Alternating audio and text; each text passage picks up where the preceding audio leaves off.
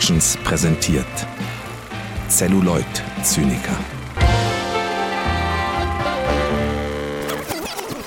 Und damit herzlich willkommen zu einer niegelnagelneuen Aufnahme der Celluloid Zyniker, auch wenn unser Aufnahmeplan gerade ja nicht ganz wirklich regulär äh, als ganz regulär zu bezeichnen ist. Wir hauen trotzdem Sonderepisoden rauf raus und ich freue mich sehr über unsere heutige Gästin, über Clara Atlanta Krön. Clara, du bist die erste Gästin in diesem sexistischen Kack-Podcast. ähm, herzlichen Glück und herzlich willkommen dafür. Hallo. Ich könnte mir keine bessere Partnerin als dich für dieses Unterfangen vorstellen, was wir hier haben. Wir wollen über Brad Easton Ellis reden und seine seine Romane und die Adaption dieser Romane. Das sind vier an der Zahl und beginnen tun wir mit Less Than Zero. Ich glaube, man muss dich eigentlich nicht mehr vorstellen, aber äh, der Form halber doch noch einmal. Du äh, kommst aus dem Finanzwesen, interessierst dich aber auch sehr für Bücher, hast den Instagram-Kanal Atlanta Loves Books und bist äh, häufige Gästin unter anderem bei Cuts, bei Genregeschehen, also in der Literatur- und Filmwelt gleichermaßen bewandert und du bist eine der Liquidity 30 under 30. Das heißt, es gibt wirklich keine bessere Person als dich, um über das Werk von Brad Easton Ellis zu reden, was ja tatsächlich auch Kunst und Finanzen irgendwo vereint. Schön, dass du da bist. Ich glaube, das wird super. Hi, vielen Dank, ähm, dass ich euer erster Gast sein darf und äh, für die sehr breite Vorstellung. Vielen Dank. Ähm, ja, also ich habe große Lust auf äh, Brad Easton Ellis als Thema und insbesondere auf den Film, den wir heute besprechen. Ähm, wie gut oder nicht gut der war, dazu kommen wir noch, aber auf jeden Fall wird spannend. Das glaube ich auch. Wie bist du denn zu äh, Alice als Autor an sich gekommen? Kam das über ihn selber oder über die Filme? Wie, wie war da die Genese? Ähm, es ist, kam definitiv ehrlicherweise über American Psycho, den Film, dass ich den gesehen habe, bevor ich das Buch gelesen habe und ähm, dann relativ hooked war und dachte, okay, ich muss jetzt lesen, was dahinter steckt. Habe mich dann natürlich wahnsinnig erschrocken, wie viel mehr brutal das Buch ist als der Film. Aber nichtsdestotrotz ist es literarisch auch sehr gut, meines Erachtens nach. Und ähm, von da an habe ich mich dann mehr mit seinem Werk befasst, unter anderem mit dem Thema von heute oder auch Glamorama kann ich sehr empfehlen, was in eine ähnliche Richtung geht. Und weil man sich für Literatur interessiert, ist man sicher auch mal an Donna Tartt vorbeigekommen, die ja sehr ähm, nahe Brad Easton Ellis steht und auch vom Milieu und von dem Schreibstil ihm sehr ähnlich ist. Und ähm, ja, wenn man da sich einmal in dieses thematische Gefüge reinbegibt, macht es sehr viel Sinn, dann unterschiedlichste Werke anzuschauen. Macht auch Spaß.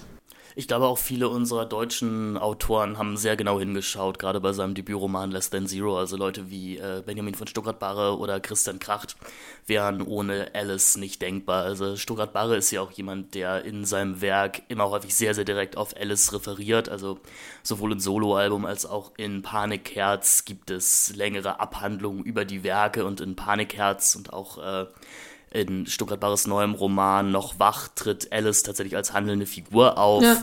Ähm, also der, gerade der Einfluss auf die deutsche sogenannte Popliteratur ist, glaube ich, nicht zu leugnen. Ähm, ob sie ihm immer nahe gekommen sind oder ob sie Alice Glanz wiederholen konnten, das ist eine andere Frage. Wir machen hier ja nicht den deutschen Literatur-Podcast, sondern äh, den, den Alice-Podcast. ähm, ich bin tatsächlich auch über American Psycho auf Alice gekommen. Ich habe aber tatsächlich zuerst den Roman gelesen, denn es war so, meine Mutter erzählte mir von so einem schrecklich grausigen Film, nämlich American Psycho, den äh, sie nie zu Ende gesehen hätte. Aber sie ist halt sehr großer Christian Bale-Fan und ich glaube, das war so oh. ungefähr die Zeit, wo ähm, ich, äh, oder sie ist auch großer Batman, sie ist auch großer Batman-Fan. Deswegen sahen wir zusammen, glaube ich, Batman Begins und sie erzählte mir, dass sie ähm, den Film damals auch im Kino sah, aber eben Christian Bale nicht so ernst nehmen konnte, weil sie ihm ständig an American Psycho denken musste und das ganz grauselig fand und ihn deswegen als, als Bruce Wayne erst nicht akzeptieren konnte. Ähm, und jetzt gab es die ungeschriebene Regel im Bankertschen Haushalt, dass ich jeden Film gucken durfte, wenn ich das Buch vorher gelesen hatte. Aber ich musste immer das Buch vorher lesen. Ähm, bekam dann aus irgendeinem Grund von einer Freundin den Roman auf Englisch geschenkt. Und das war dann tatsächlich auch einer der ersten Romane, die ich auf Englisch gelesen habe, habe mich da relativ durchgequält, weil ich ja dachte, das wird jetzt eine Gewaltorgie. Und man muss ja sagen, man muss sich da erstmal durch 200 Seiten Markenbeschreibungen und äh, Talking Heads Albumrezensionen durchquälen, bis mal in Anführungszeichen was passiert. Was ich dann aber auch sehr verstörend fand, ich sah dann den Film, ich glaube auch mit meinen Eltern zusammen Und meiner Mutter fiel dann auf, dass es ja eigentlich eine Komödie wäre und dass sie das damals gar nicht verstanden hätte. Ähm, ich war dann aber sehr von Alice gehuckt. Das war halt auch ungefähr die Zeit, wo ich dann angefangen habe, Kracht und Stuttgart Barre zu lesen. Und gerade durch Stuttgart Barres große Liebe zu Alice bin ich dann nochmal mehr auf ihn gekommen. Aber habe tatsächlich unter Null oder Less Than Zero seinen Debütroman fast als letztes gelesen, nämlich vor drei oder vier Jahren, auf jeden Fall noch während des äh, Lockdowns. Ähm, als günstige Medimobs-Bestellung, habe das an einem Tag durchgelesen und dachte mir, oh, das ist ja richtig wunderbar. Ähm, und habe ihn jetzt nochmal gelesen und bleibe bei der Sache. Das ist ein ganz grandioses Buch und auch an alle Hörerinnen und Hörer hier draußen. Wenn ihr irgendwas von Alice lest, vielleicht ist American Psycho nicht der beste Einstieg, so ist auch sehr lang. Lest Less Than Zero. Ganz, ganz tolles Buch, auch äh, 40 Jahre nach seinem Erscheinen noch. Wie geht's dir mit, wie geht's dir mit dem Roman? Ähm, Auf jeden Fall ähm, ähnlich wie dir. Ich finde auch, dass er einerseits zeitlos ist und jetzt immer noch super gut funktioniert und andererseits ja aber wie nichts anderes für ähm, die 80er Jahre und die Upper Class in LA in dieser Zeit steht und ähm, Themen aufmacht, die an die sich einfach viele Autoren nicht rantrauen oder auch einfach keinen Zugang dazu haben. Und Bret Easton Ellis sich ja in diesem, in dieser Gesellschaft selber auch bewegt hat und dadurch äh, so, trennscharf, also so trennscharfe Beobachtungen machen kann und die aufs Papier bringt, wie man das in kaum anderen Werken finden kann, wenn man sich für, ähm, ja, ich nenne es jetzt mal ein bisschen klischeehaft, äh, Wohlstandsverwahrlosung, Filmbranche und äh, Coming of Age mit keinen Problemen außer der kompletten dem kompletten Realitätsverlust äh, interessiert, dann, dann ist es einfach ein extrem gutes Werk. Vielleicht sollten wir aber einmal auch ganz kurz sagen, worum es geht. Also das Buch, ähm, wie der Film, hat eine Hauptfigur namens Clay, der in LA aufgewachsen ist und nach ähm, dem Schulabschluss die Stadt verlassen hat und dann ähm, nach einer gewissen Zeit zurückkehrt. Im Buch sind es, glaube ich, vier Monate, weiß nicht genau und dort auf seine ehemaligen Freunde trifft und ähm, mit etwas Abstand dann auch reflektieren kann darüber, was in LA eigentlich los ist. Und es betrifft die Partyszene, es betrifft äh, die Familienverhältnisse, es betrifft äh, auch im Buch zumindest wirtschaftliche Aspekte und einen generellen äh, ja, Gemütszustand von den Leuten, denen er begegnet. Und er begibt sich eben wieder mit einem anderen Blick, als er es vielleicht verlassen hat, dort rein und die Ereignisse intensivieren sich zunehmend und werden zunehmend kälter und brutaler. Ähm, mehr, mehr möchte ich da jetzt auch nicht spoilern. Und andere handelnde Figuren, die auch im Film vorkommen, sind eben seine Jugendliebe und sein bester Freund.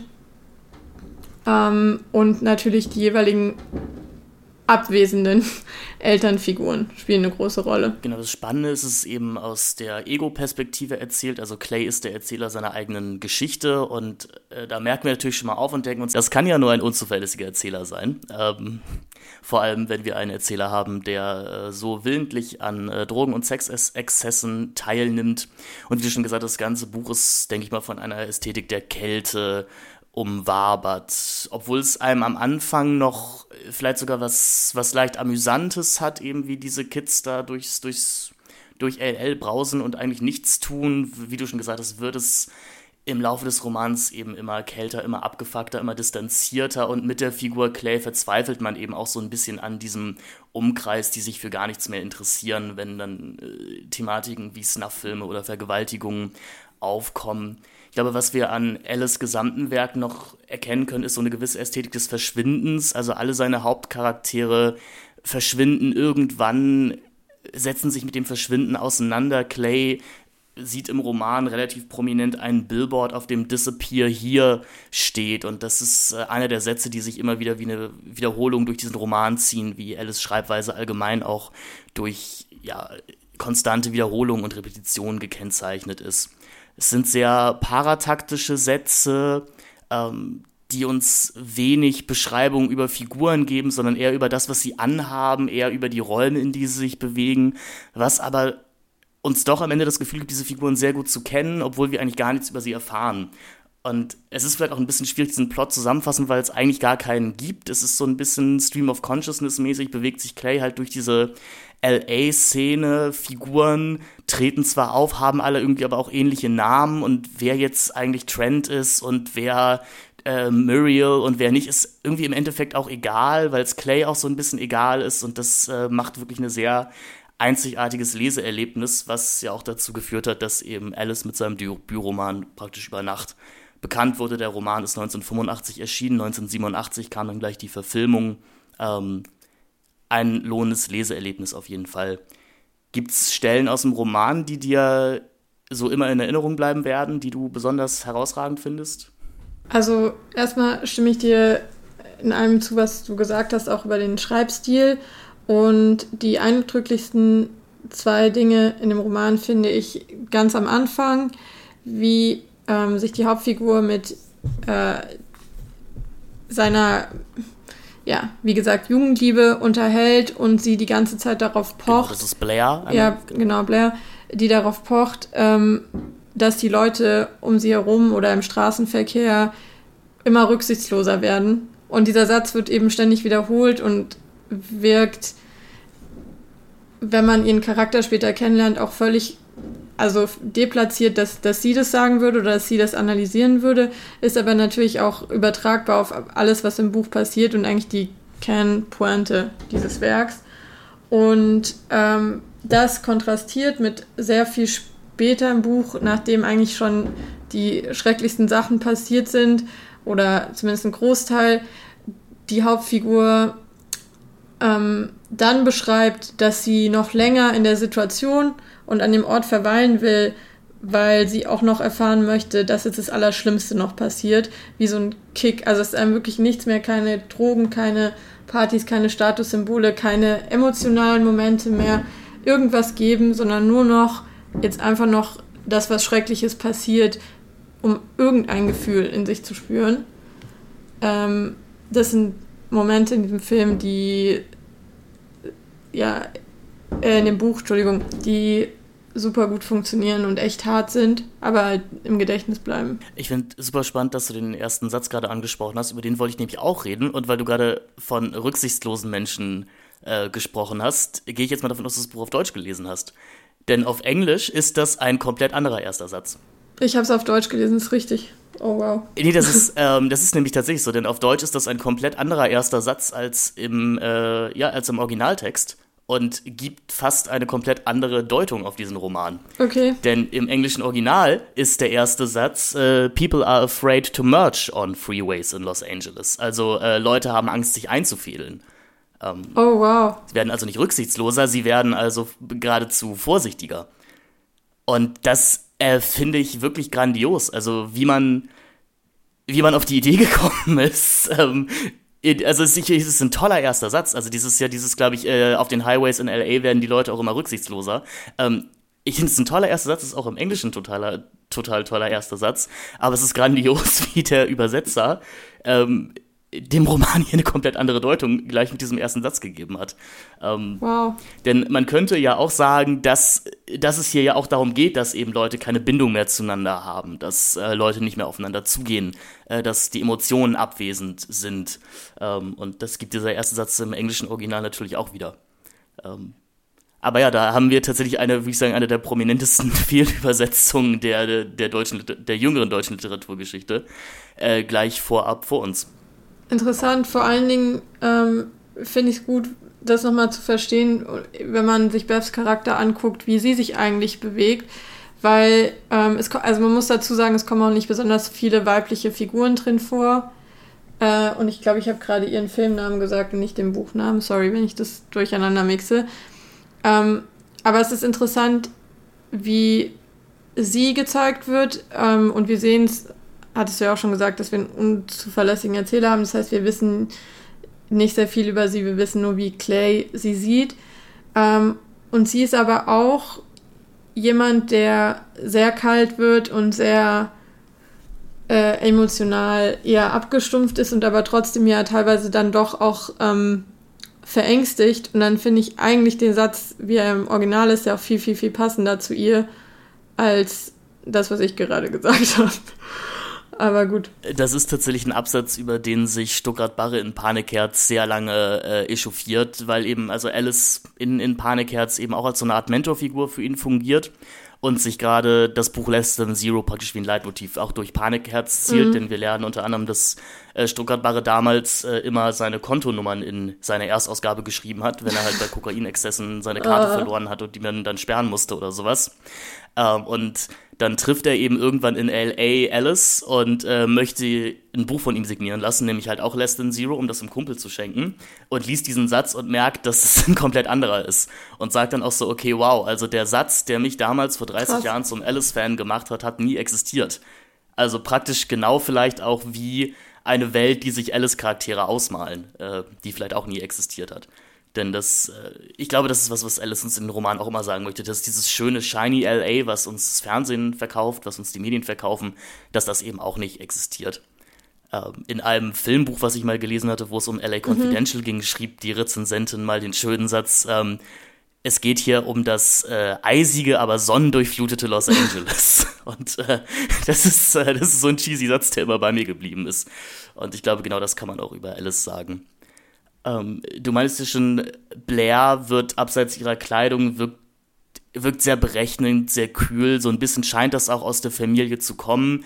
Darauf wird in The Shards nochmal ein bisschen, also Alice neuestem Roman nochmal ein bisschen mehr eingegangen. Sowieso kann man sagen, dass alle Alice-Romane im gleichen Universum ja. spielen und häufig Figuren sich doppeln, wieder auftreten. Ähm, Patrick Bateman, der der Hauptcharakter aus American Psycho ist, ist zum Beispiel der Bruder von dem Hauptcharakter aus ähm, Rules of Attraction. Ähm, es gibt mit Imperial Bedrooms eine direkte Fortsetzung später zu Less Than Zero, in dem sich die Figuren unter anderem auch über die mangelnde Werktreue der Verfilmung von Less Than Zero äh, aufregen, also von ihrem eigenen Leben. Also es, die Romane sind schon sehr eng verzahnt. Man muss sie aber auch nicht alle gelesen haben, um Spaß daran zu finden. Und ich glaube, was ganz wichtig ist, ähm, die, seine Hauptfiguren sind fast alle off, äh, offen bisexuell, ähm, was ich als sowohl Teenager als auch äh, ja, Ende, Ende 10er, Anfang 20er damals sehr eindrucksvoll fand, weil das einem doch sehr selten unterkommt, sowohl in Literatur als auch in Filmen. Und es wird eben halt auch überhaupt nicht, ich will es nicht tabuisiert nennen, aber es wird eben auch nicht betont. Also die Figuren haben, oder die Hauptfiguren haben eben sehr kommentarlos Sex mit beiderlei Geschlecht. Ähm, ich würde sagen, häufig fast eher mit Männern in Less, in Less Than Zero auf jeden Fall ähm, als mit Frauen. Ich habe jetzt nicht gezählt, wie, wie die Sexszenendichte hier ist. Äh, ich glaube tatsächlich aber, die Männer überwiegen. Ich habe sowieso das Gefühl, dass Less Than Zero was auch sehr stark Autofiktionales hat und äh, Alice selber ist äh, ja auch tatsächlich bekannt homosexuell. Also auf jeden Fall, wenn man The Charts liest, hat man sehr stark das Gefühl, dass Less Than Zero auch was sehr autobiografisches hat. Ja, und man kann vielleicht noch dazu sagen, dass ähm, jetzt auch in seinem Erstlingswerk das Thema Sexualität auch eine große Rolle einnimmt, aber dann trotzdem auch eher ähm, beiläufig beschrieben wird. Also wenn eine Sexszene passiert, ohne jetzt bestimmte Spoilerpunkte vorwegnehmen zu wollen, es gibt Szenen, die ähm, schon extrem im Vordergrund stehen, aber abgesehen von der Hauptpointe gegen Ende des Buchs werden Sexszenen eher bei, beiläufig im Hintergrund erwähnt und gar nicht ähm, als Plotpoint verwendet, sondern eher eigentlich auch nur wieder als Milieubeschreibung und um ähm, klarzumachen, wie Figuren zueinander stehen und wie deren Lifestyle ist und sind, bewegen sich auf einer Ebene wie mit dem Drogenkonsum oder dem Konsum von äh, Luxusartikeln.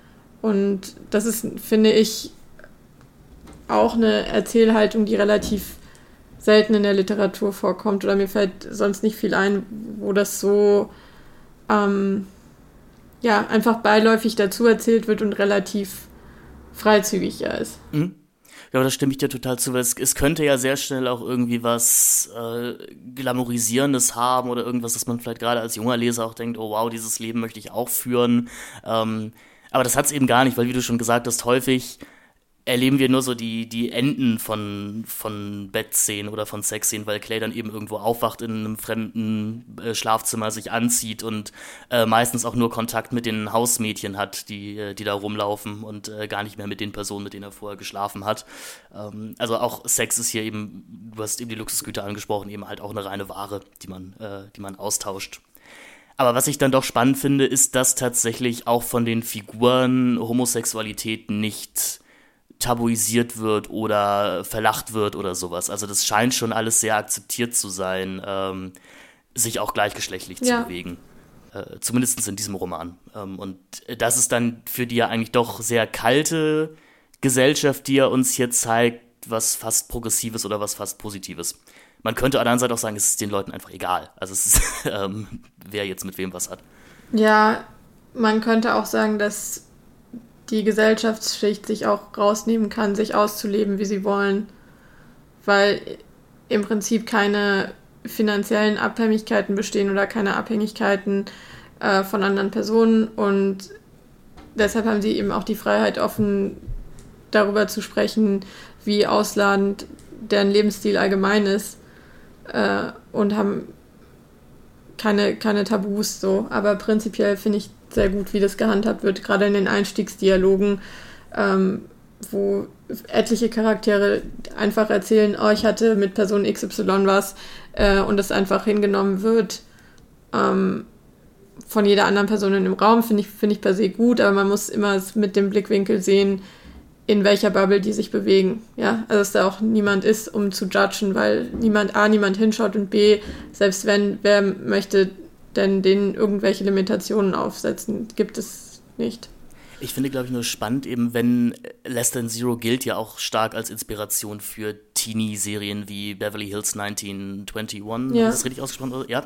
Ähm, oder eben andere vergleichbare Sachen. Und da haben wir natürlich einen sehr starken moralischen Zeigefinger mhm. in diesen, in diesen äh, Serien immer. Ähm, in den promiskuitiver Lifestyle eher verteufelt wird von der, Han von, der, von der Handlung des Plottes an sich oder wo Figuren dann eben doch einmal andere Figuren schief angucken. Und dass es eben in der Ursprungssuppe gar nicht so drin ist.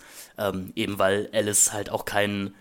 Ich glaube, er ist schon ein moralischer Schriftsteller, er möchte ja schon was vermitteln, aber er ist eben kein moralisierender Schriftsteller. Ähm, oder er, er, traut dem Leser halt noch, äh, halt zu, ähm, seine eigenen Schlüsse aus Sachen zu ziehen.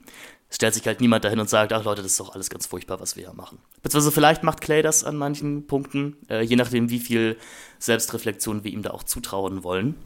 Ja, wobei man sagen muss, dass ja prinzipiell, also ich lehne mich vielleicht ein bisschen zu weit aus dem Fenster, aber dass im gesamten Brad Easton Alice-Universum, ich mache gerade Gänsefüße mit meinen Händen, ähm, es keine Charaktere gibt, die happy sind. Also alle sind konstant unglücklich und ähm, das ist natürlich trotzdem ein Take auf diesen Überfluss-Lifestyle, äh, auch wenn er nicht judged, aber es ist natürlich zu sagen, es gibt in dem Sinne kein, kein Happy End oder keinen Ausweg, wie das gut funktionieren kann, wenn man so disconnected von anderen Menschen ähm, lebt. Das, das würde ich schon sagen. Und die andere Sache ist, ähm, du hattest angesprochen, dass es nicht verherrlichend ist und dass man ähm, nicht den Eindruck hat, okay, ich möchte das dann, ich möchte dann vielleicht auch diesen Sportwagen fahren oder ich möchte auch so sein. Äh, da bin ich mir nicht so ganz sicher, weil zumindest für mich hat das Buch wie auch der Film, zu dem wir gleich kommen, trotzdem eine Faszination oder eine anziehende Wirkung. Also man denkt sich einerseits, oh, es ist kalt, ja. Gänsehaut und andererseits denkt man, ja, okay, aber ein bisschen cool ist es schon. Also ich zumindest denke das. Und das da, da, da bin ich, da bin ich total bei so dir. richtig äh, hart an der Grenze und das finde ich macht auch den, den Reiz ähm, oder den Shock-Value aus, dass man immer so ein Stück zu viel investiert ist oder ein Stück zu viel mitgeht. Da, da, bin ich, da bin ich total bei dir. Also die Faszination ist auf jeden Fall da. Für mich tatsächlich noch ein bisschen mehr in seinem zweiten Roman in mm. uh, Rules of Attraction.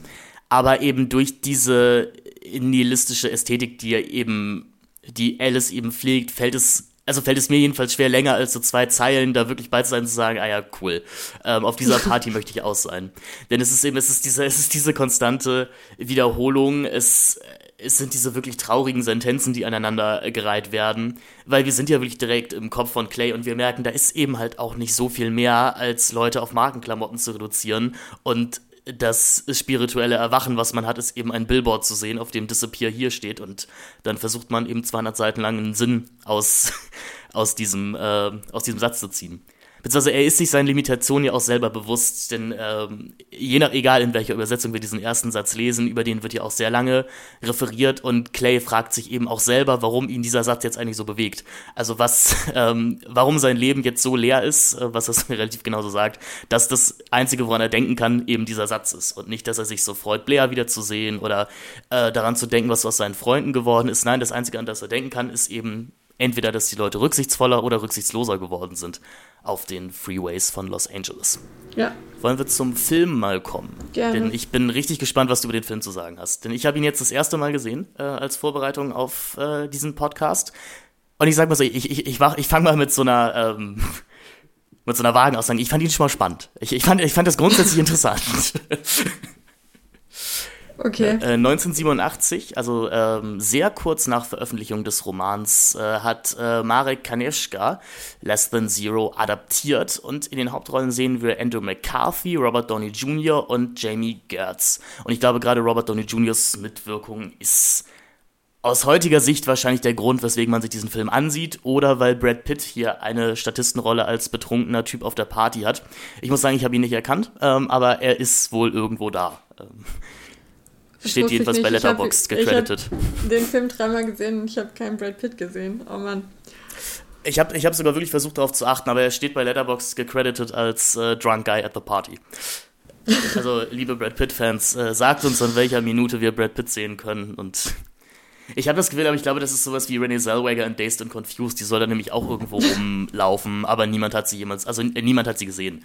Ähm, okay, was, was ich noch abschließend lustig fand, ist, ähm, mich hat Alice Werk an sich immer sehr an den Film American Gigolo mit Richard Gere erinnert. Und ähm, ich hatte das historisch hätte ich diese Filme, oder hatte ich die Filme immer ungefähr zeitgleich eingeordnet, mhm. um jetzt in einem Interview mit Alice zu lesen, dass er tatsächlich inspiriert wurde von dem Film. Ähm, ah, der auch sehr, sehr gut ist. Äh, also äh, kleine Empfehlung am Rande nochmal für American Gigolo. Ähm, toller Film, ähnliches, ähnliches Setting, ähm, nur wo die Prostitution hier am Rande vorkommt, beziehungsweise eine, ein eher dramatisches, äh, einen eher dramatischen Weg für eine Hauptfigur bereitet, wird das da natürlich etwas breiter ausgeleuchtet. Aber egal, Less Than Zero unter Null 1987. Man wirft diesem Roman jetzt vor, Alice tat das auch selber, bis auf den Titel und den Namen der Hauptfiguren wenig mit dem Buch gemeinsam zu haben. Und das würde ich in dem ersten Schritt jetzt auch sagen. Aber Clara, du hast da einen anderen Take darauf, hast du schon im Vorgespräch verraten. Genau, also ich würde zumindest sagen, ähm, um jetzt auch einmal nochmal ein bisschen ähm, aufzufächern, wie, was, was, wo der Film eigentlich ansetzt. Also auch im Film geht es um das gleiche Milieu. Ja, also wir bewegen uns in Beverly Hills, wir bewegen uns ähm, in dem Partyleben von äh, Anfang 20-jährigen äh, Superreichen, äh, die auch hier äh, allesamt äh, ein sehr schlechtes Verhältnis zu ihren Eltern haben und alle miteinander auf sehr kalte Art und Weise kommunizieren, mit einigen Ausnahmen im Film, die, auf die wir kommen.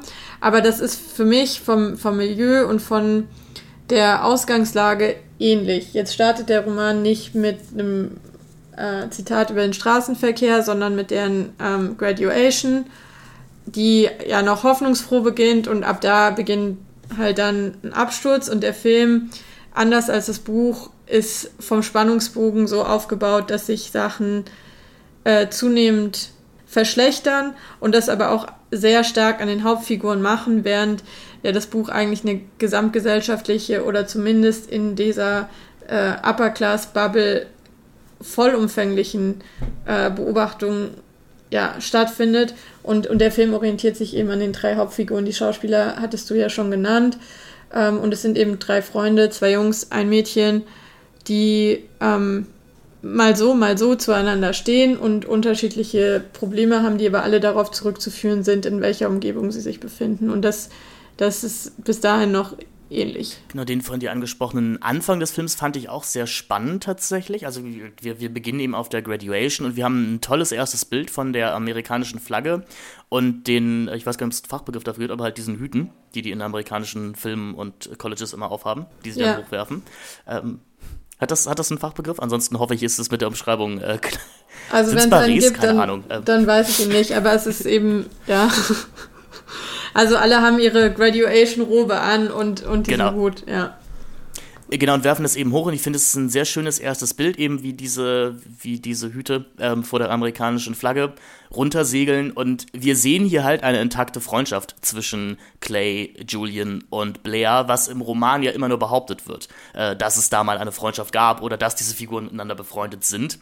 Und wo Clay eben der alleinige Erzähler des Romanes ist, würde ich sagen, haben wir hier die drei als fast schon gleichwertige ProtagonistInnen. Auf jeden Fall nehmen wir hier häufiger mal Blickwinkel ein, die Clay nicht wissen kann. Also wir ja. sind sehr nah, oder es ist sehr häufig auf jeden Fall auch bei Julian häufiger noch als bei Blair. Und man könnte sogar fast diskutieren, ob Clay nicht sogar fast eine Nebenfigur in seiner eigenen Geschichte ist.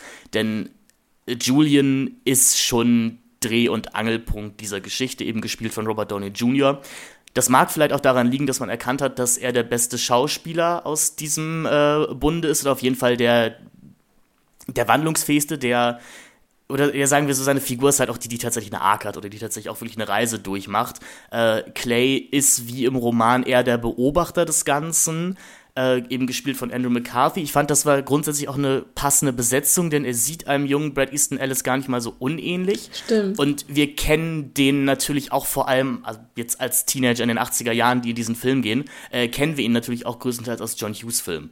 Ähm, und erwarten vielleicht ob der Besetzung einen gewissen Film, den wir dann nicht bekommen. Also wie gesagt, die Vorzeichen hier fand ich wirklich gar nicht schlecht und fand ich wirklich auch sehr clever gewählt.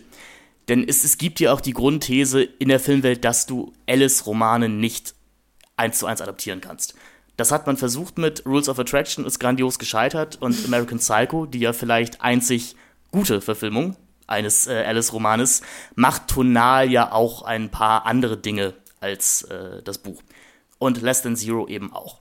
Ähm, böse gesagt könnte man sagen, man macht aus diesem sehr nihilistischen Vibe-Roman ein, also mit V natürlich, äh, V-I-B-E, nicht W-E-I-B, weil das schon mal zu hinreißenden Verwechslungen geführt hat mit einem Freund. ähm, ähm, ein etwas standardisiertes Teenie-Drama mit erwartbarem Ausgang.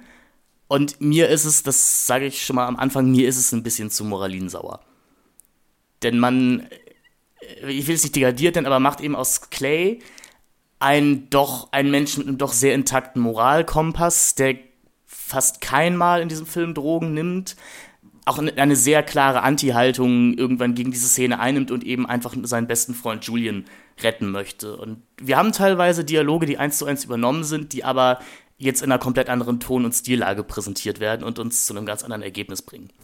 Okay, also prinzipiell ähm, würde ich auch sagen, dass man das Ausgangswerk nicht so einfach äh, jedenfalls verfilmen kann oder wenn man es täte, dann wäre es ein Horrorfilm und kein Crime-Romance-Drama, mhm. was der Film ja versucht.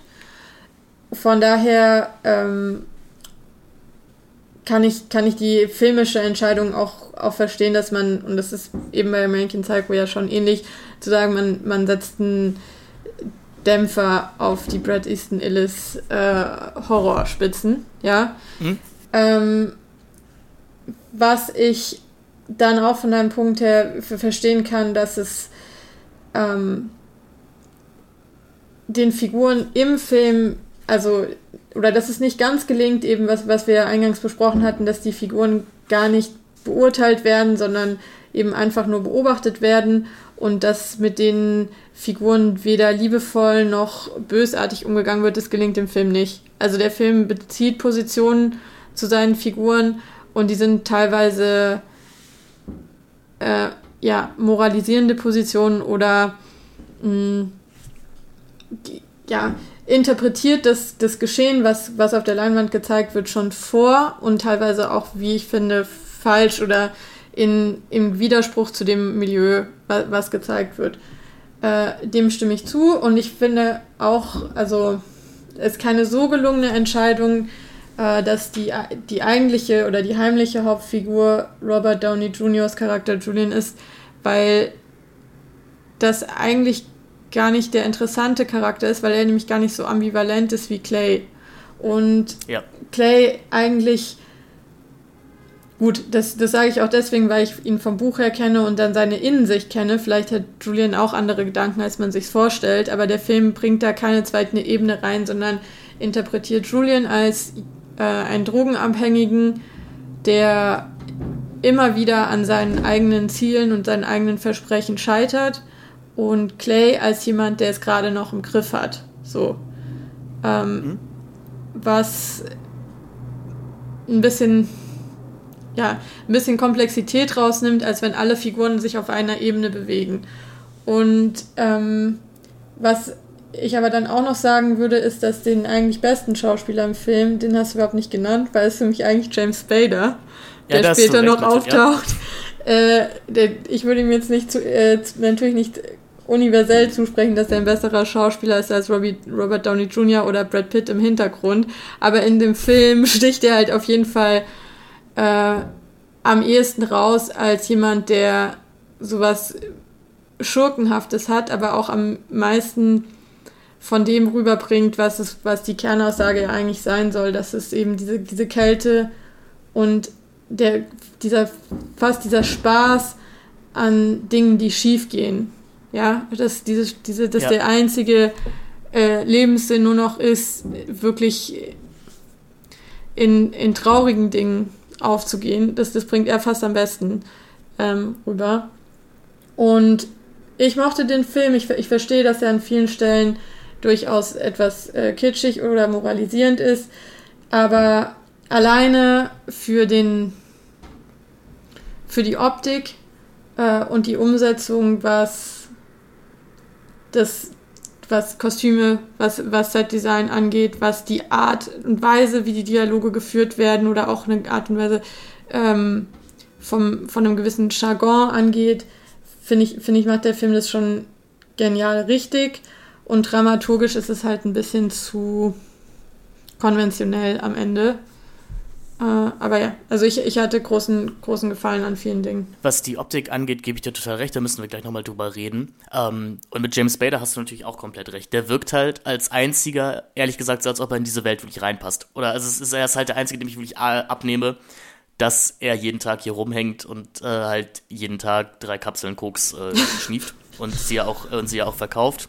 Ähm, die Figur, die er spielt, den Rip, den gibt es so auch im Buch, beziehungsweise hat man hier im Film an häufigen Stellen Figuren zusammengeschmissen. Also ähm, James Spader verkörpert hier sowohl den Rip als auch eine Figur, die im Buch äh, Finn heißt, der dann später der etwas bösere Drogendealer ist, mit dem alles düsterer und äh, shadier wird.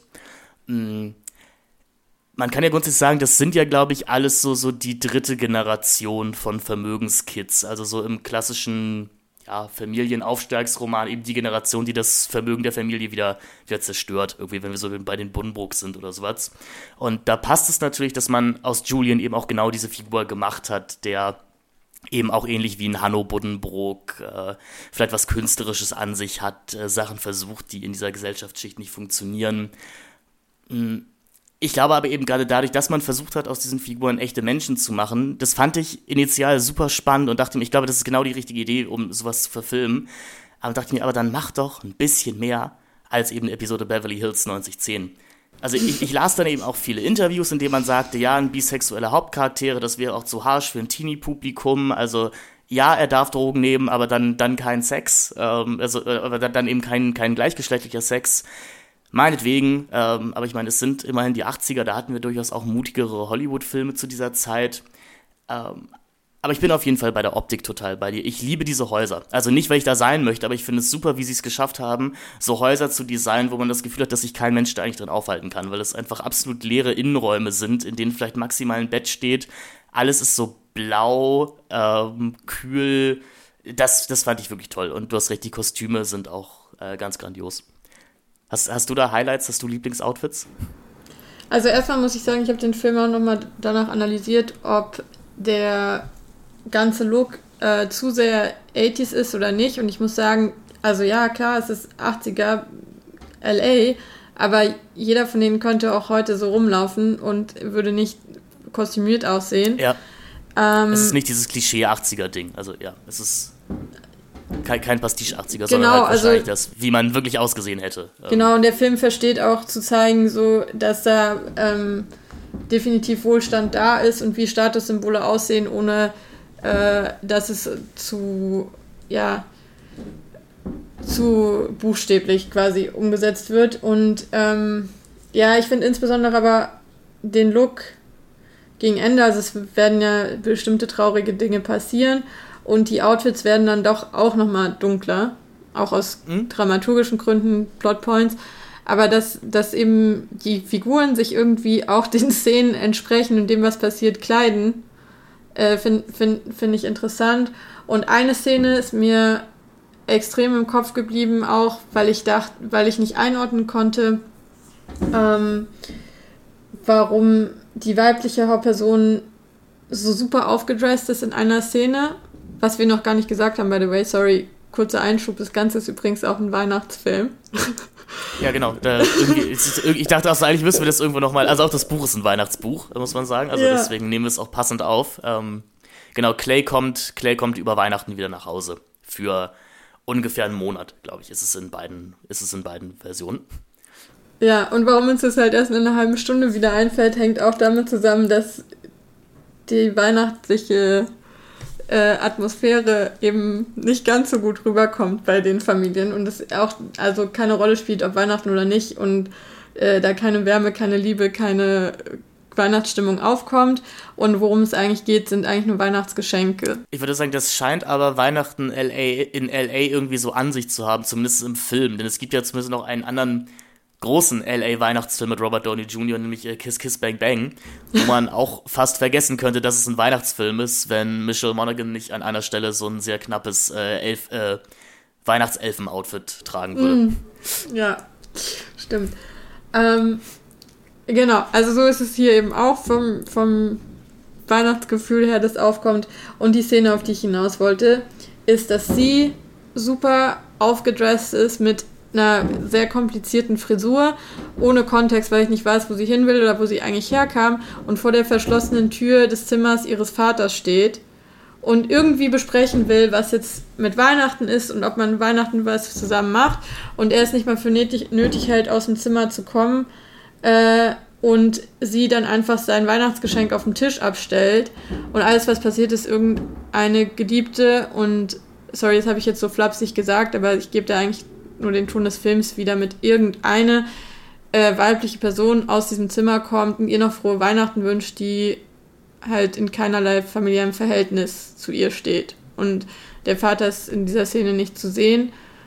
Und das ist so, also so, so verstörend, diese Szene. Und aber auch da ist eben der Look super wichtig, weil sie als Tochter auch so verloren und so deplatziert wirkt und man nicht versteht, okay, warum, warum sie überhaupt in, in dieser Situation sein muss. Äh, und das, das ist mir eben besonders aufgefallen. Und da gibt es viele Szenen in dem Film, die, die gut funktionieren, weil die schon so brutal traurig sind, ohne dass sie rührend sind, sondern einfach traurig im Sinne von, so, dass es wie ein Schlag in die Magengrube sich anfühlt. Ich würde dir auch recht geben, wenn wir Less Than Zero als alleinstehenden Film ohne eine Vorlage äh, betrachten würden.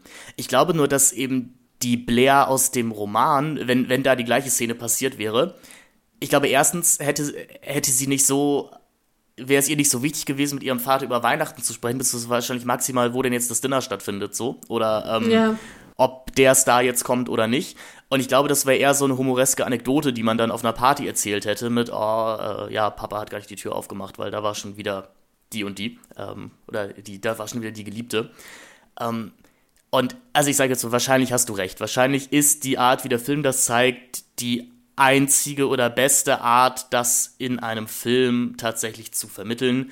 Ähm, muss sagen, sie, sie kommen ja am Ende, also Buch und Roman kommen bei ähnlichen Punkten raus das Feeling ist eben nur ein anderes. Wo ich im Film tatsächlich Mitgefühl mit den Figuren habe, ähm, lerne ich eben im Roman durch Clay als Ich-Erzähler selber eben so kalt zu sein wie die Figuren und auch, äh, ähm, ja, auch nichts mehr darauf zu geben, wo jetzt meine Eltern eigentlich sind oder auch eher genervt davon zu sein, dass ich mit meinen Eltern jetzt noch Weihnachten in irgendeinem Restaurant sitzen muss.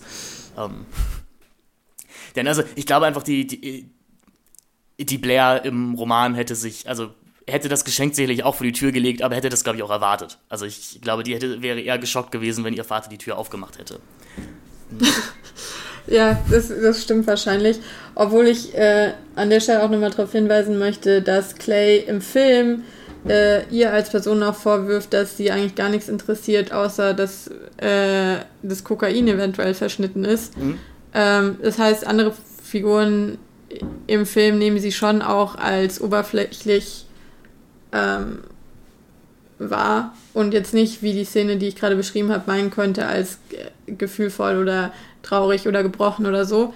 Ähm, das will ich damit nicht unbedingt gesagt haben, aber ich gebe dir schon recht, die ist nicht, nicht ganz so drüber wie, wie im Buch. Ähm, beziehungsweise positivistisch gesehen könnten wir natürlich einfach sagen, dass dadurch, dass wir im Film diese verschiedenen Perspektiven einnehmen können, dass wir eben hier tatsächlich auch auf, in die Hinterbühnen der Figuren schauen können und eben hinter das ja. Image von Figuren schauen können. Ja. Ähm. Ich finde noch interessant, wenn man den Film zum ersten Mal sieht oder ja, auch äh, wenn man, wenn man danach, äh, wenn sollte der Film bei einem nachhallen, was ich persönlich hoffe, was aber bestimmt nicht jedem so geht, die Frage schon interessant, damit reinzugehen, ähm, habe ich Mitleid mit den Figuren oder sympathisiere ich mit denen, weil du meinst gerade, dir geht es so. Äh, mir geht's also, nicht Ich habe so. das Gefühl, ja. der Film will das. Ich habe also ich habe das Gefühl, ja. der Film will schon mein Mitgefühl.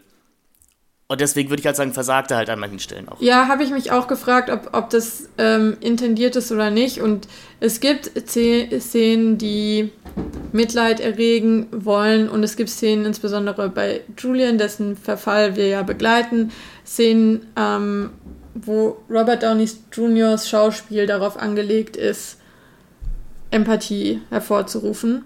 Aber auch da haben die Figuren was Unzuverlässiges, auch wenn wir keine Erzählstimme haben, weil der auch hier wieder gen genau ist eigentlich relativ ähnlich wie die Szene mit dem, mit dem Geschenk.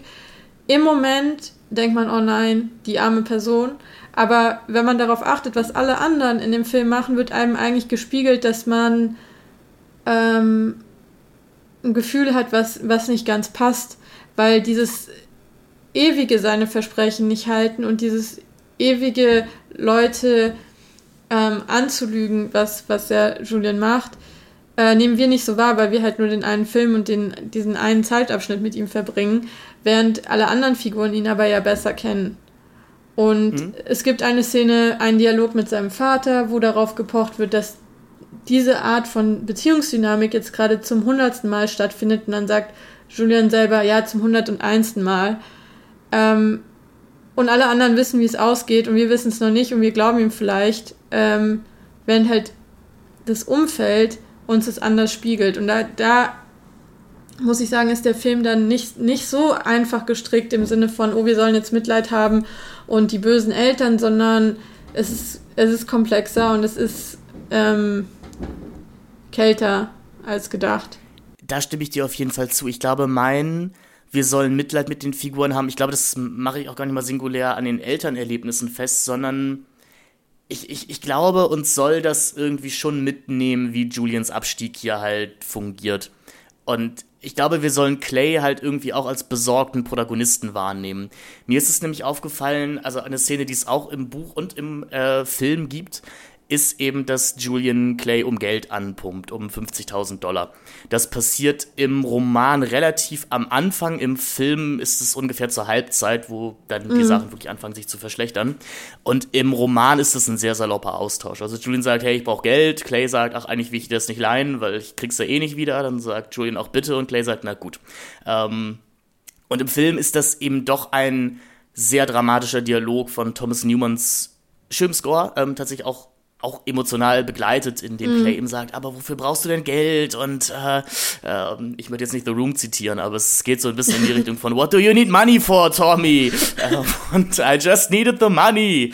Ähm, Und Clay auch nochmal sagt, ja, ich habe so viel Geld nicht. Und da, da bekommt die, also ich, da gebe ich dir wieder recht, da bekommt diese Oberschicht natürlich auch Risse, denn wir haben plötzlich ein, ah, anscheinend ist Geld doch gar nicht so unendlich da, wie ja alle immer tun.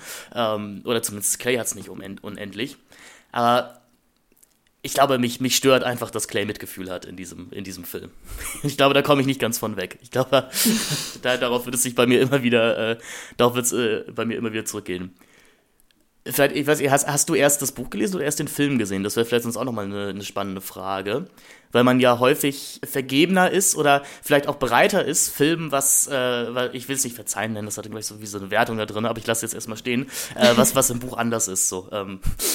Ja, ich habe zuerst das Buch gelesen ähm, und vielleicht hilft mir persönlich das, dass ich dann die Figuren ein bisschen weniger rührselig sehe, als sie sind. Mhm. Aber deswegen fühle ich mich halt auch zu äh, James Spaders Charakter Rip so angezogen, weil er wirklich einfach nur brutal böse ist und ja, wie du auch schon erklärt hast, der Mittelsmann zwischen dem absoluten Abgrund und diesen Jugend, also nicht mehr ganz jugendlichen ähm, Protagonisten ist. Und ich im Buch alle so gesehen habe, wie er ist. Und deswegen mag ich ihn im Film mhm. auch am liebsten, ähm, würde ich das Buch nicht kennen, würde ich den Film aber trotzdem genießen können für, für diese anekdotischen, wirklich starken Szenen, den Look, den ich schon beschrieben hatte und ähm, auch, auch eigentlich wie mit der Frauenfigur umgegangen wird. Aber Clay wäre mir relativ egal. Das gebe ich schon zu, dass er nicht nicht die, also keine Filmfigur ist, die man äh, jetzt besonders spannend finden kann.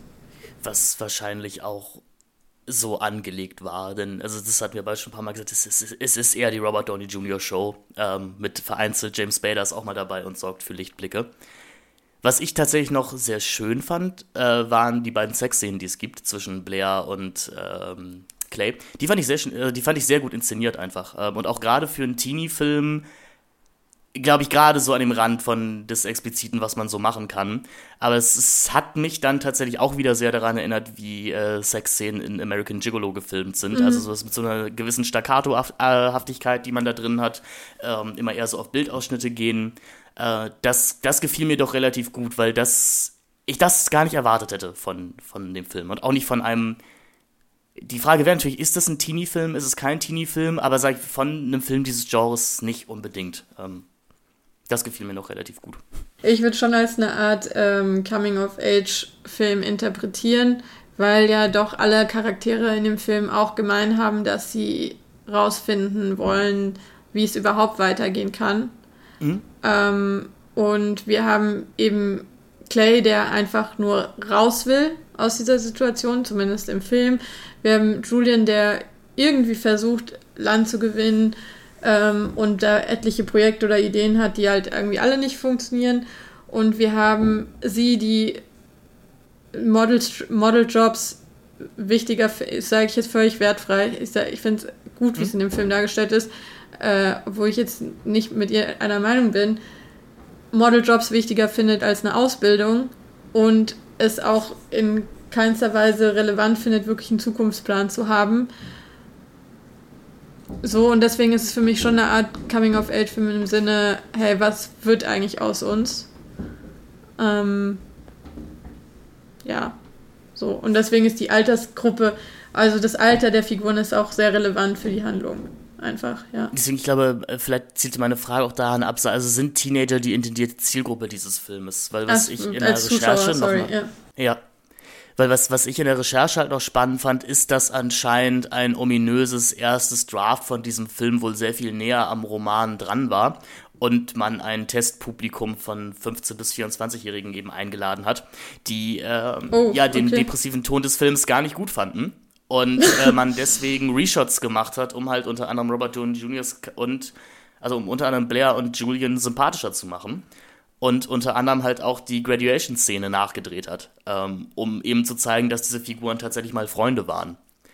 Und das, das finde ich dahingehend einfach relativ spannend, weil ich jetzt, auch wenn du ja eben gerade schon richtig ausgeführt hast, die Hauptfiguren sind Teenager oder sind Figuren am Ende ihrer Teenagerzeit und sind auf einer Sinnsuche, also behandeln klassische Coming-of-Age-Roman, aber ich würde jetzt nicht sagen, dass Less Than Zero der Roman ein Teenie-Roman ist. Und ich weiß auch nicht, ob es ein Roman ist, den ich einem 15-Jährigen oder so jetzt einfach so in die Hand geben würde.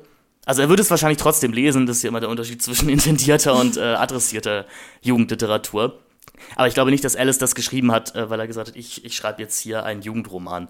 Und dann finde ich es eben spannend, dass man im Film, bei der Verfilmung tatsächlich sagt, nee, wir wollen aber doch den Film dann so drehen, dass ein Teenie-Publikum Spaß damit haben kann.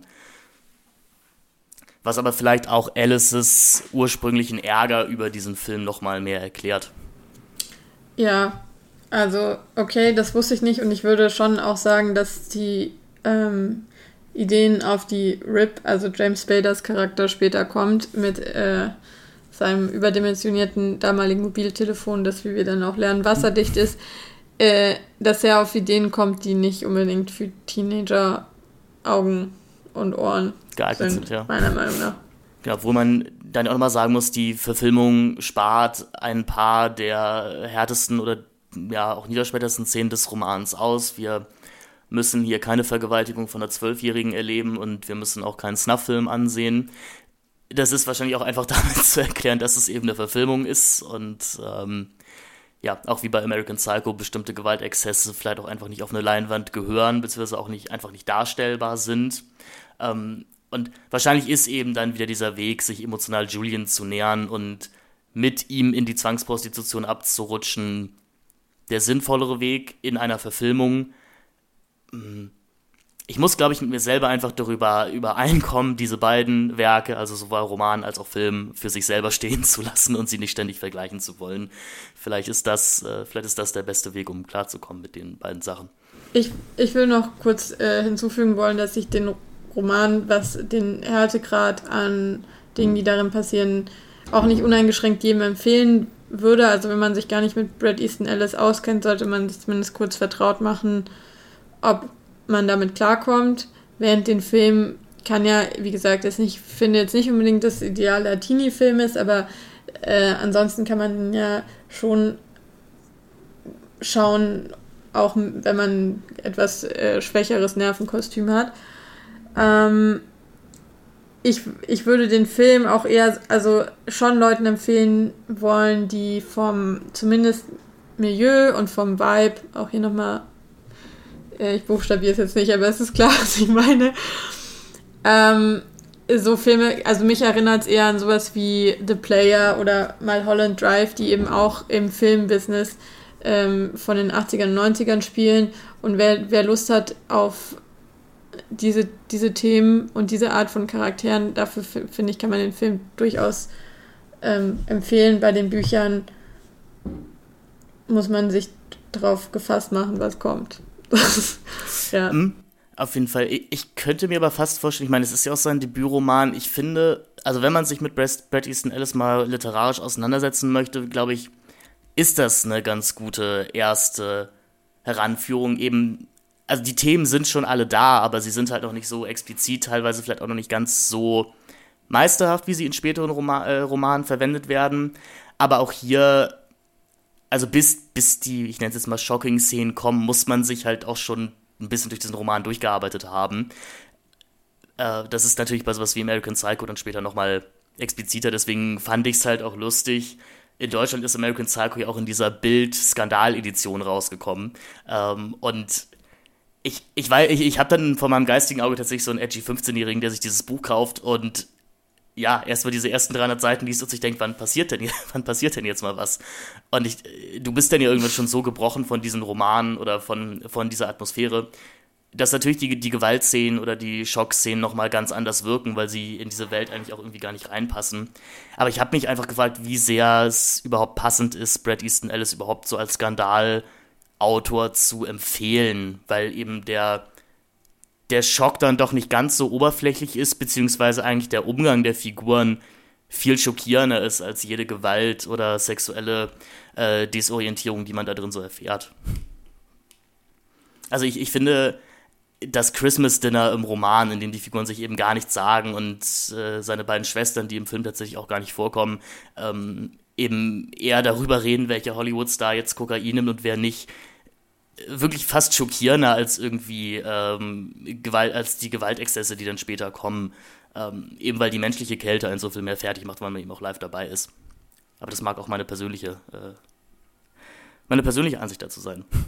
Ja, nee, das ist, äh, das teile ich auch. Es ist, wenn ihr Less Than Zero sehen möchtet, es ist ein bisschen schwierig, den Film zu bekommen. Eben, ich glaube einfach, weil er jetzt nicht die allergrö das allergrößte Ansehen besaß. Er wird ein bisschen wiederentdeckt. Alice hat sich jetzt auch öffentlich nicht entschuldigt, aber hat öffentlich seinen Frieden mit diesem Film geschlossen. Ähm, ich kann, wenn ihr eine Uni habt, die einen Filmstudiengang hat, da kann ich empfehlen, guckt doch mal im, äh, in der Sammlung eurer Uni nach. Wahrscheinlich werden sie ihn da haben. So habe ich den Film nämlich auch gefunden. ähm, aber ich denke auch mal Medimobs oder was sind da eure Freunde. Ich glaube aber auf Streamingdienste kann man sich hier leider eher nicht verlassen. Hier muss man doch ein bisschen Arbeit auf sich nehmen, äh, den Film zu sehen. Ich weiß nicht, wie ist es bei dir in London? Ist der Film da verfügbarer? Ähm, ja, also man kann ihn, man kann ihn leihen online, aber auch nur limitiert auf wenigen Plattformen. Aber ja, also in UK gibt es ihn. Okay, hier nämlich nicht so wirklich. Aber ähm, ich denke mal, ihr seid ja alle internetkundige Leute. Ihr werdet, wenn schon, Mittel und Wege finden, diesen Film zu sehen. Die wir natürlich nicht gutheißen, aber ich sage so, man, man wird ihn schon finden. Ich würde auf die, auf die Uni eurer Wahl verweisen. Oder Bücherei, gibt es ja auch noch. Ja. Vielleicht haben die den da auch. Jetzt haben wir noch einen Bildungsauftrag erfüllt an dieser Stelle. Sehr gut. Also machen wir ja sowieso, weil wir über Bücher reden. ja, das Buch gibt es auf jeden Fall überall erhältlich, würde ja. ich sagen. Ja, das Buch gibt es überall, das wird euch bei Medimobs auch hinterhergeschmissen. Also in, in mehreren Ausgaben. Ich, also ich bin, was das angeht, was Bücher angeht, tatsächlich so ein ich habe schon gerne immer die gleichen Ausgaben von, von verschiedenen Reihen und bei Alice ist es schwierig, weil er teilweise in verschiedenen Verlagen erschienen mhm. ist und äh, sich die Formate auch ändern. Aber also, es hilft jetzt nur klarer, weil ich es in die Kamera halte. Aber es gibt von den ersten Romanen von Alice ähm, von ähm, Picador sehr schöne Ausgaben, wo eben der Roman, der Name von Alice immer mit Farbe gehighlightet ist und dann sind da immer so Figuren drauf. Also das ist eine Ausgabe, die ich sehr empfehlen kann. Die macht sich auch gut im Regal. Aber ähm, ihr werdet das, ihr werdet das schon finden, ja. Lest doch auch mal das Buch. Ja, wir haben ja festgestellt, dass man es idealerweise auch auf Englisch liest, damit man auch die Sätze liest, die da wirklich drinstehen und nicht andere. Aber ja. Nein, auf Deutsch liest sich es auch sehr gut. Also, aber ja. Das kann ich aber auch sagen, auf Englisch auch. Also ich finde, es ist tatsächlich auch ein, vielleicht ein schöner Roman, wenn ihr noch nicht so fit seid im englischen Lesen oder sagt, ihr traut euch doch noch nicht ganz ran. Ich finde, es ist ein recht guter Einstiegsroman, auch eben weil es doch eine recht einfache Sprache ist. Ähm, es ist halt eben wahrscheinlich, wie Teenager sich unterhalten würden, aber eben doch was sehr Kunstvolles in sich hat. Less than Zero. Unter Null. Unser Podcast war hoffentlich mehr als Null. Und das ist, ich, ich bin richtig stolz auf uns, dass wir es eine Stunde geschafft haben, keine Gags mit diesem Namen zu machen. Ähm. Ich habe keinen kein Namensgag mehr leider. Ähm, aber ja, ähm, also hat mich gefreut, dass, es, dass ich äh, eine Möglichkeit hatte, mal diesen Film besprechen zu können. Und ja, Brad Easton Ellis ist weiterhin für mich ein sehr wichtiger Autor. Von daher vielen, vielen Dank, dass ich da sein durfte. Vielen, vielen Dank, dass du da warst. Und ähm, eventuell sprechen wir uns ja als nächstes über American Psycho, denn das ist jetzt der nächste Film, der uns im Jahre 2000 erwarten wird. Ähm, ja, vorher haben wir noch einen 600-Seiten-Roman durchzuarbeiten, aber es macht ja auch Spaß. Und äh, ja. Der ist ja ganz leicht. Der ist, ist ja ein ganz, genau, ganz leichter, ganz leichter Roman. Ähm, guter, äh, ich muss da wirklich sagen, ich habe ich hab American Psycho damals auf der Rückfahrt äh, von einem Skiurlaub gelesen, auf den ich mit meinen, auf den ich mit meinen Eltern war. Und ähm, beziehungsweise ich habe das immer so so in der Sauna halt so gelesen zwischendurch und da war ich noch nicht bei den schockierenden Passagen, aber dann waren wir halt im Auto und kamen so zu den ersten harten Sachen und ähm, meine Eltern meinten wirklich, Finn, warum verziehst du dein Gesicht denn so? Ist alles in Ordnung? So sollen wir ranfahren? Ist dir schlecht? Und ich meinte so, ähm, ja, aus gewissen Gründen schon. Also, äh, was da mit äh, Tieren und gewissen Körperöffnungen gemacht wird, ist schon eindrucksvoll. Ja, äh, wir hören uns bei American Psycho das nächste Mal wieder. Clara, vielen, vielen Dank, dass du da warst. Ähm, Atlanta Loves Books, dein Instagram-Kanal bei Letterboxd findet man dich auch. Äh, hast du andere aktuelle Projekte gerade zu bewerben? Ja, ich habe auch einen YouTube-Kanal, ganz frisch noch, der heißt Atlanta Loves Movies. Äh, da gibt es auch ein Video zu American Psycho, by the way. Stimmt. Ähm, und ansonsten, ähm, ja, schaut gerne auf meinem Instagram-Kanal vorbei, wenn ihr euch für Bücher interessiert. Macht das auf jeden Fall. Bis bald. Ciao. Ciao.